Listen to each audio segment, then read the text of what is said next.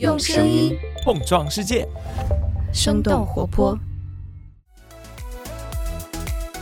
Hello，我是早咖啡的监制一凡。我们现在正在招募全职的早咖啡监制和实习生。我们欢迎对商业科技话题感兴趣、热爱写作和讨论的朋友加入我们。具体的信息和投递方式，你可以在文案，也就是 show notes 中找到。期待你的参与。现在，先让我们开始今天的节目吧。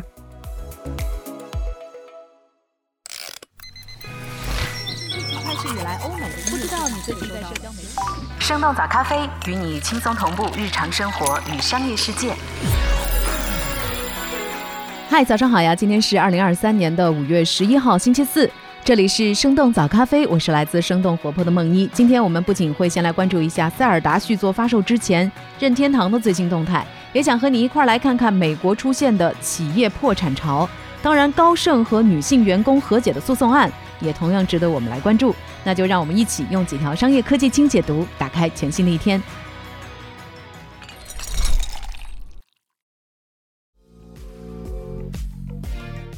塞尔达续作发售在即，任天堂仍然不急于推出新款游戏机。五月九号，任天堂公布截止三月三十一号的业绩报告。财报显示，任天堂二零二二财年净销售额是一点六万亿日元，约合八百二十亿人民币，同比下降了百分之五点五。任天堂的收入主要来自两部分，分别是游戏软件和游戏机以及配件等等硬件产品。在上一财年，任天堂一共售出了接近一千八百万台 Switch 游戏机，同比下滑大约是百分之二十二。而且任天堂预计未来一年 Switch 的销量只有一千五百万台。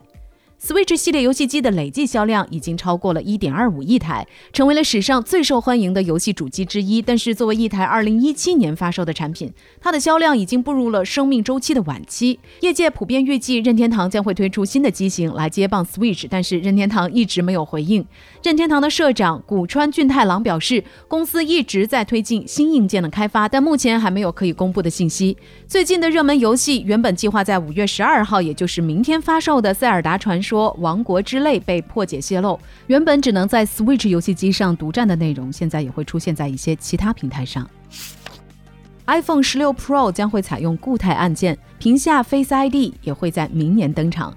根据彭博社长期报道苹果公司的记者 Mark Gurman 的报道，苹果将会在明年新手机的高端型号当中采用固态的电源音量按钮。固态按键本身是并不能按下去的，但是会模拟真实按键的反馈效果，类似于 iPhone 7和 iPhone 8上的 Home 按键。此前一直有消息表示，iPhone 15 Pro 系列机型将会采用固态按键，但是知名的苹果分析师郭明基的分析，苹果的工程机遇到了一些技术问题，无法在今年实现固态按键的量产，所以又改回到了原本的实体按键。从之前曝光的专利图来看，苹果设计的这种固态按键能够识别不同的按压力度，比实体按键更加实用，也可以实现更多的功能。比如说，轻按会缓慢增加音量，加大力度之后则会快速增加音量。iPhone 16 Pro 系列还很有可能采用屏下的 Face ID，将目前灵动岛中的传感器隐藏在屏幕的下方，告别长条形的挖孔设计。美国企业出现破产潮，达到了二零一零年以来的最高水平。随着美联储加息的滞后效应逐渐显现，美国现在也涌现出十年来最大的企业破产潮。根据标普全球市场材质最新发布的报告，在资产和负债超过一千万美元的非上市公司和部分上市公司当中，二零二三年第一季度申请破产的公司数量是一百八十三家，超过了二零一零年以来的任何时期。其中三月份破产的公司高达七十一家，这也是自二零二零年七月以来的最高单月水平。当时由于新冠疫情导致七十四家公司破产，消费品是破产企业当中最多的行业，但是金融行业的破产申请数量也在增加，与医疗健康行业并列第二。今年四月最引人注目的破产案是 Bed Bath and Beyond 申请破产保护，这家公司也曾经是美国最大的家居用品零售商，而美国最大的婚纱零售商 David's Bridal 也已经申请破产。瑞银分析师团队此前也警告表示，未来五年内，美国会有超过五万家零售店可能会永久关闭。微软宣布 Microsoft 365 Copilot 的早期访问计划，公布必应聊天语言模型更新频率。五月九号，微软宣布了一个名叫“办公软件与人工智能结合”的新计划，将 AI 办公助手 Copilot 的测试范围扩大到更多的用户。微软计划用付费的方式邀请六百多家企业客户，但是还没有透露具体的价格。Copilot 是基于 GPT 四的人工智能助手，可以在微软三六五的办公应用当中提供人工智能支持。目前 Copilot 正在增加更多的功能，比如在 Outlook 当中，用户可以使用 Copilot 来获得电子邮件的写作指导，尤其是在最后的截止日期紧迫的情况下，更清晰地向邮件接收者来传递信息。在 PowerPoint 当中，用户可以使用 OpenAI 的文字生成图片工具 DALL-E 2，将 AI 生成的图片插入到 PPT 当中。上周，微软向所有人开放了必应聊天的预览版。微软广告和网络服务部门的首席执行官米哈伊尔·帕拉辛在推特上回答网友提问时透露，为了提升必应搜索的人工智能模型，每年都会更新改进三次左右。ChatGPT 访问量创新高，但增长已经有放缓趋势。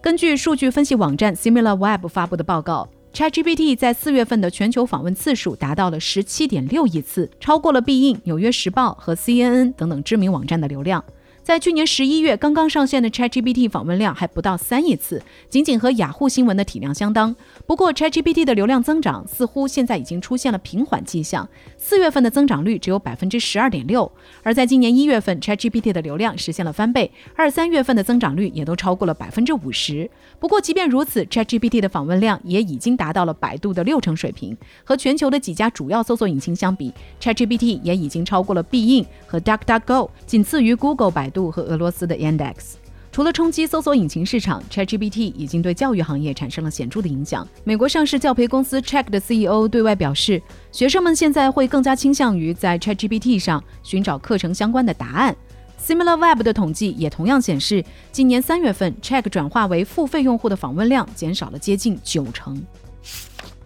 l b n b 发布财报，预测第二季度的订单量将会减少。五月十号，LBNB 发布了今年第一季度的财务报告。财报数据显示，LBNB 的营收达到了十八亿美元，同比增长了百分之二十，净利润则达到了一点二亿美元，已经连续四个季度实现盈利。在疫情之后被积压的出行需求迅速爆发，LBNB 之外的旅游公司业绩也有大幅度的增长。今年一季度，希尔顿酒店和阿拉斯加航空的收入都增长了三成，达美航空也预计今年的收入会有超过百分之十五的增长。面对大量出行的游客，航空公司和酒店也纷纷提高价格。不过，LBNB 却并不会提价。在股东信中，LBNB 预计二季度的预订量可能难以维持增长的态势。如今较高的机票价格会打消人们出行的想法，尤其是在高通胀和经济衰退的背景之下，游客们可能会倾向于选择价格更低的出行方案。LBNB 的数据同时也验证了，在美国市场，价格更低的房源预订量反而更高。比亚迪接手易安财险，或将进入车险领域。五月九号，银保监会同意比亚迪受让易安财险全部的股份，易安财险成为比亚迪全资控股的子公司。易安保险成立于二零一六年的二月，拥有互联网保险公司牌照，不用设立分支机构就可以在全国开展业务。不过，目前易安财险的经营范围当中并不包括车险。根据财新的报道，在比亚迪入主之后，易安财险将会向监管部门申请车险的经营资质，同时围绕新能源汽车开展保险业务。在传统的燃油车领域，保险公司对车辆的损坏维修十分熟悉。新能源车型的定损和维修相对来说更加复杂，也就导致了新能源车要比燃油车的保费更贵。有业内人士在接受第一财经的采访时表示，新能源车企入股保险公司，对客户信息和驾驶习惯掌握充分，能够对客户进行分类，从而精准的定价，同时也可以为车主提供更好的后续服务。目前，蔚来、小鹏和理想等等车企都组建了自己的金融保险事业部。顺丰考虑在香港二次上市，国际业务成为了增长亮点。